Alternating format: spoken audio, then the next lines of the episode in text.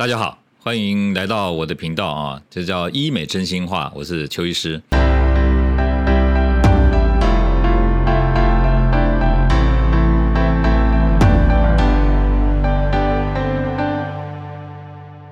我今天呢是第一集啊啊，邱医师呢在这边呢先跟大家聊聊哈，当年呢我为什么会想要成为医师哈？我年纪其实很大了啊，虽然说看起来很很年轻了哈。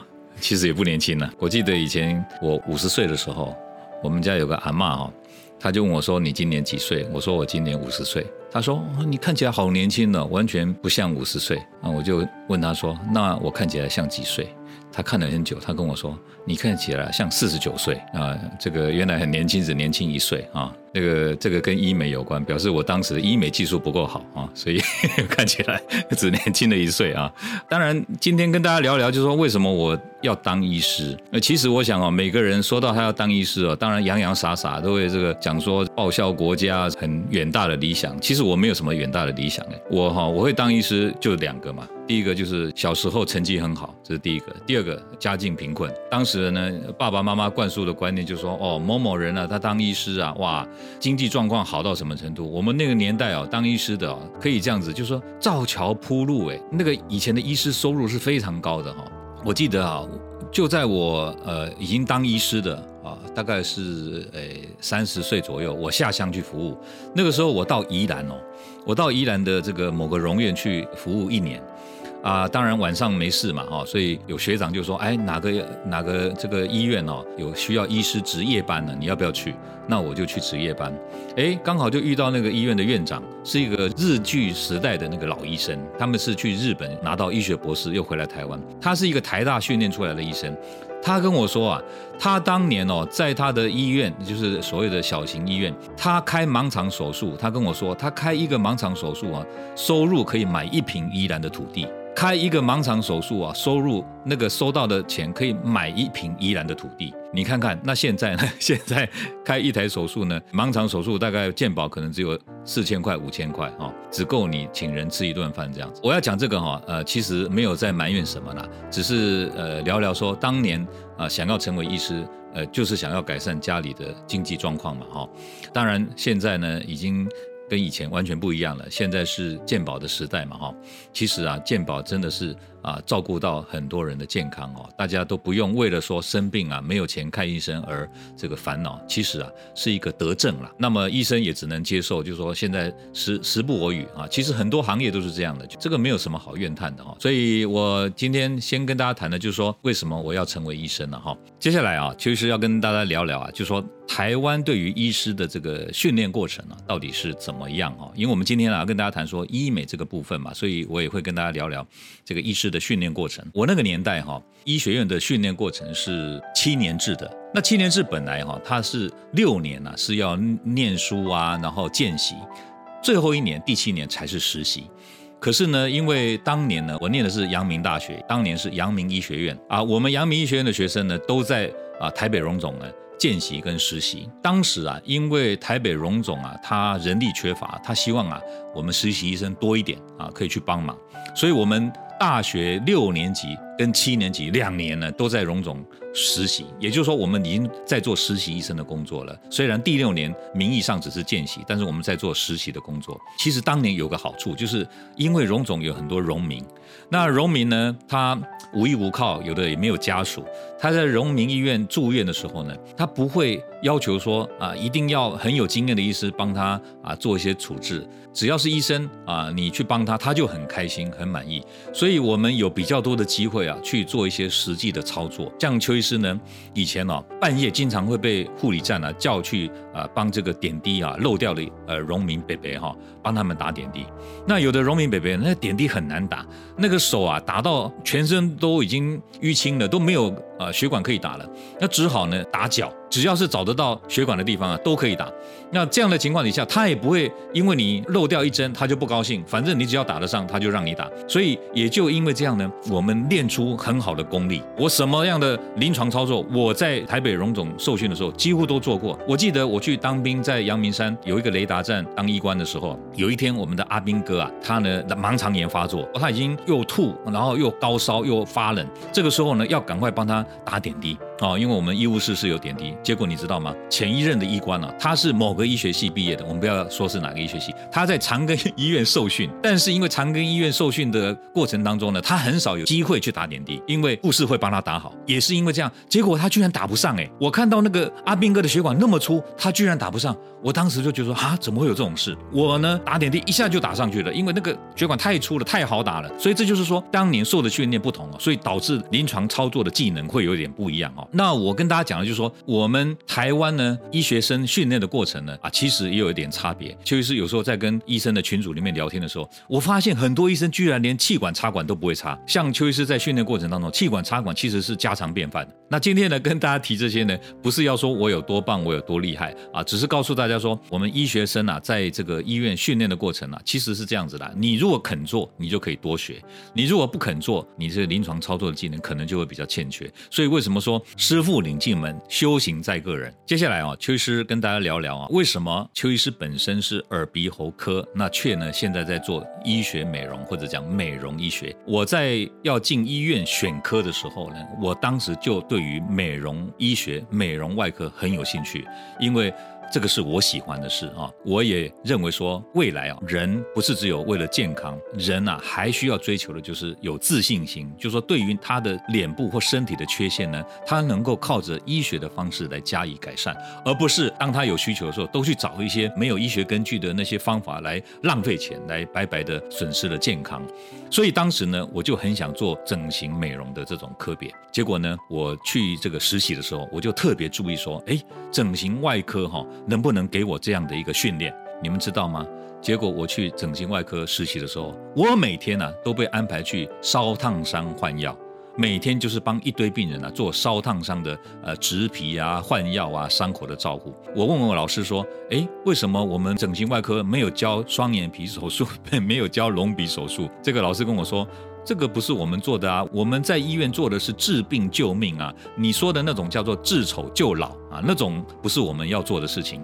所以我当时就好像有点震撼到了，就说奇怪的，怎么整形外科没有教我这些东西？那我如果选的整形外科，我每天看到的都是植皮、烧烫伤、换药，或者做什么纯恶劣的矫正。当时我曾经还看了一个突发的手术，你知道当时邱医师看到的突发的这个治疗，他是把头皮啊塞了一个水球，然后把这个。水慢慢啊打越来越大，打越来越大，把那个头皮撑开，就是秃头地方的头皮把它撑开，撑开，撑开，撑开，撑开到头上变成一个囊袋一样子。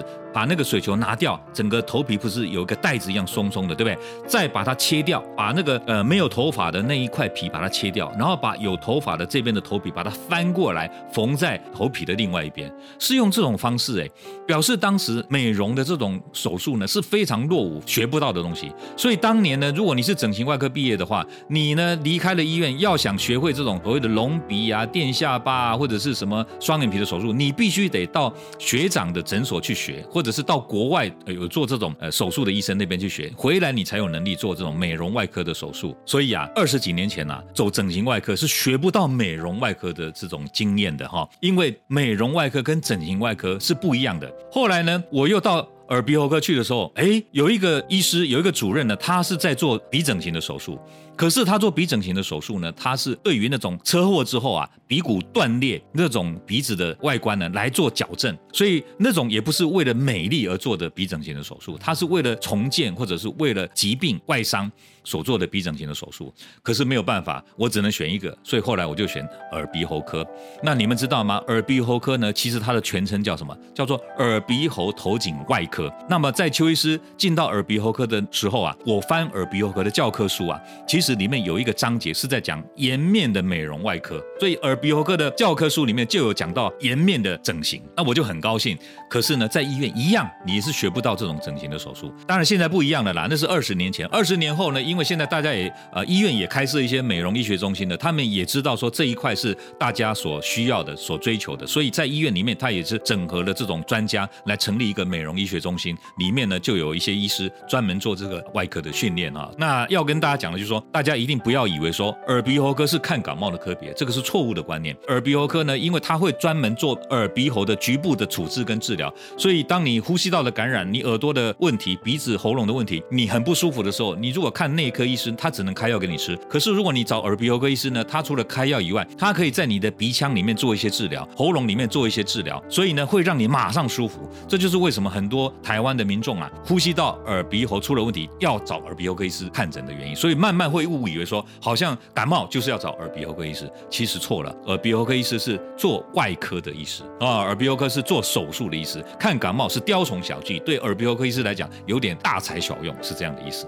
接下来啊，邱医师要跟大家谈谈了，为什么邱医师呢会专精在做自体脂肪隆乳或者啊自体脂肪的脸部填充哈？呃，刚刚有提到过了，耳鼻喉科呢是专精于颜面的重建美容手术的专科医师，这个大家一定要先建立这样的观念。耳鼻喉科医师啊，做颜面的整形、颜面的美容手术啊，是天经地义的事情。而且呢，耳鼻喉科医师在医院受的是外科训练，所以他们做这种颜面的整形手术呢是驾轻就熟。那邱医师为什么做自体脂肪的隆乳？大家一定要记得哈，卫福部呢对于这些美容手术呢有一个特管法，这个特管法里面呢有八大项手术啊是有专科医师的限制。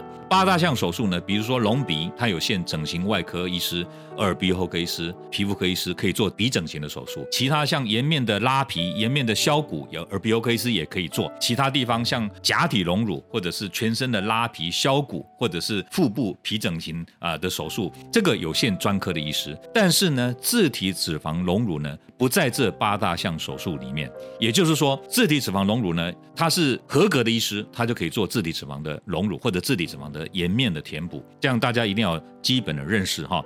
那邱医师在十几年前呢，就开始找到很多医学文献呢。其实很多医学文献呢，已经啊发现说啊，假体隆乳呢，其实会跟一个淋巴癌、淋巴肿瘤有点关系啊。那种叫做 ALCL，就是非典型的大细胞的淋巴肿瘤。可能有点关系。那当时我就认为说，假体隆乳呢，其实对于女性的健康来讲呢，可能会有一些隐忧。可是很多女生呢，又有隆乳的需求，同时她身材呢，也有需要抽脂雕塑的需求。那如果你可以用一个很好的技术来帮她呢，脂肪能够搬有运无，从她难受之处呢，把它抽出来以后，经过一些处理，放到她需要的地方，哇，那不是一个两全其美的方法吗？但是当时呢，二十几年前，这样的技术呢，在美国曾经。因为啊，这个技术不好，产产生一些问题，比如说会有硬块的风险，会有妨碍乳癌判断的风险的。所以当时啊，美国美容外科医学会呢就建议他们的专科医师不要做这样的手术。可是呢，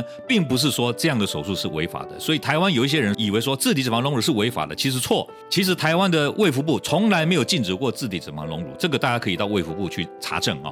邱医师在做这个手术之前，我也问过卫福部的官员，我说自体脂肪隆乳到底能不能做？那个卫福部的官员跟我们说，脂肪移植是常规手术，只要你有医师资格，你就可以做。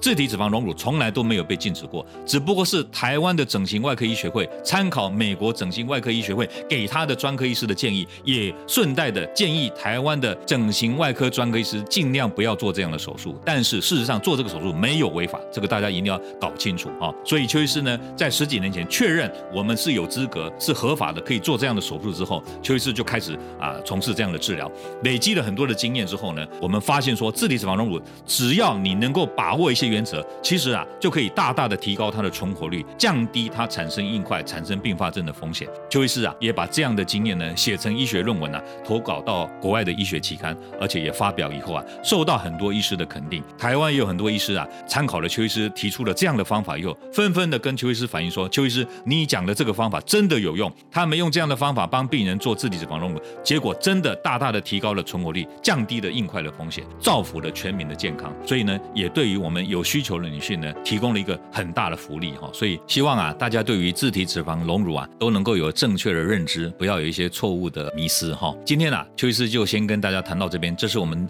的第一集，欢迎大家呢分享，在我们的评论区留言，发表你的看法啊。如果你有希望邱医师谈谈的一些话题啊，你也可以在留言区留言，邱医师呢就会尽量给大家回答相关的啊疑问，相关的一些问题哈。